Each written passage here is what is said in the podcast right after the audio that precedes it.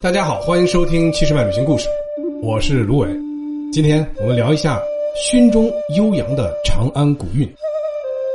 埙啊，土字旁一个员外的员啊，这个是中国最古老的吹奏乐器之一，被誉为音乐史上最古老的文明。乐书啊中说，埙之为气，立秋之音。所以啊，埙的音色是应该是古朴的、低沉的、沧桑、神秘，而且哀婉。具有非常独特的音乐品质，在西安很多地方您可以看到埙这个黑乎乎像葫芦一样的乐器，尤其啊是在一些旅游景点还有文化市场，埙基本上已经成了西安的一个象征，就像兵马俑一样，是西安的文化名片。埙呢，无论是起源还是后世的流传啊，从它吹响的第一声开始，就带着关中大地特有的韵味大家呢，如果来过西安啊，在西安的东郊。有一个母系氏族部落的遗址，叫做半坡遗址，而这个古老的乐器埙就是起源于这里。在半坡时期啊，有一个简单的狩猎工具，叫做石流星。这个样子啊，有点像武侠小说里边的流星锤啊，就是一根绳索，两端绑着中间有孔的这个石球。在狩猎的时候呢，用手抓着绳索在空中旋转啊，扔出去以后呢，就把猎物的四肢给缠绕住了。在狩猎过程中啊，这种中间有孔的石球，你想啊，在风中舞动的时候啊，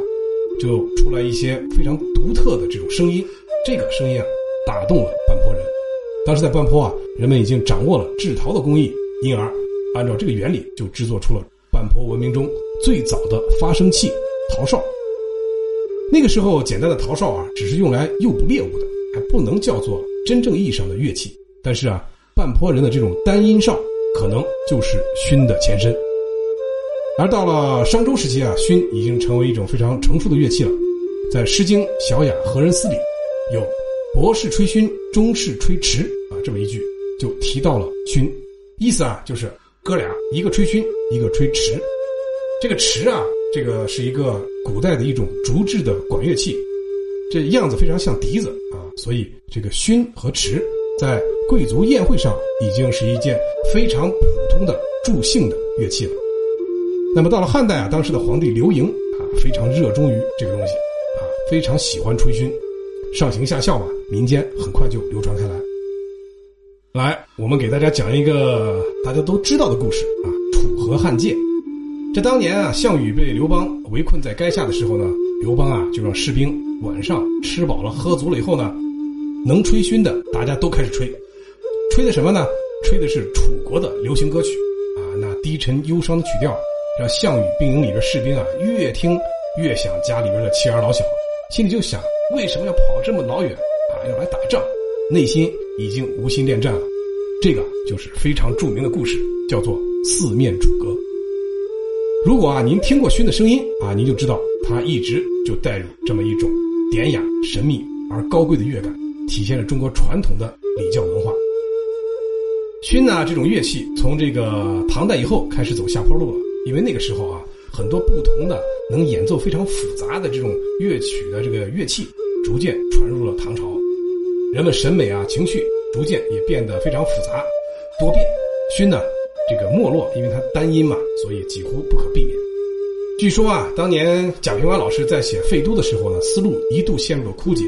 突然。有这么一段天籁之音传来，这个连连绵绵，如悲如泣，如泣如诉，一下子把贾平凹带入了一个内心苦苦寻觅的这么一个废都的世界。啊，跟着这段音乐，他看到一个人正在吹奏这个动人的乐曲，而这个人就是西安音乐学院的音乐教授刘宽仁老师，而刘老师手里拿的正在吹的就是已经被历史尘埃掩埋的埙。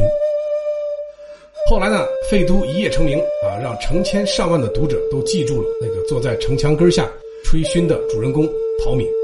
同时也认识了埙这件古老的乐器。然后呢，也就是因为这本书，在西安甚至全国，越来越多的人开始喜欢埙，研究埙。不得不说啊，贾平凹老师当年如果不是机缘巧合听到了这古老的埙的乐曲，也不会把它写进自己的这本《废都》里。那么埙也不会从古老的城墙根脚下飘向全国了。这几年啊，在很多电视剧、电影里都有熏的影子，这好像很多特殊的故事情节里，只有熏才能演绎出那种独特的哀怨缠绵的感觉。像电视剧就有《汉武大帝》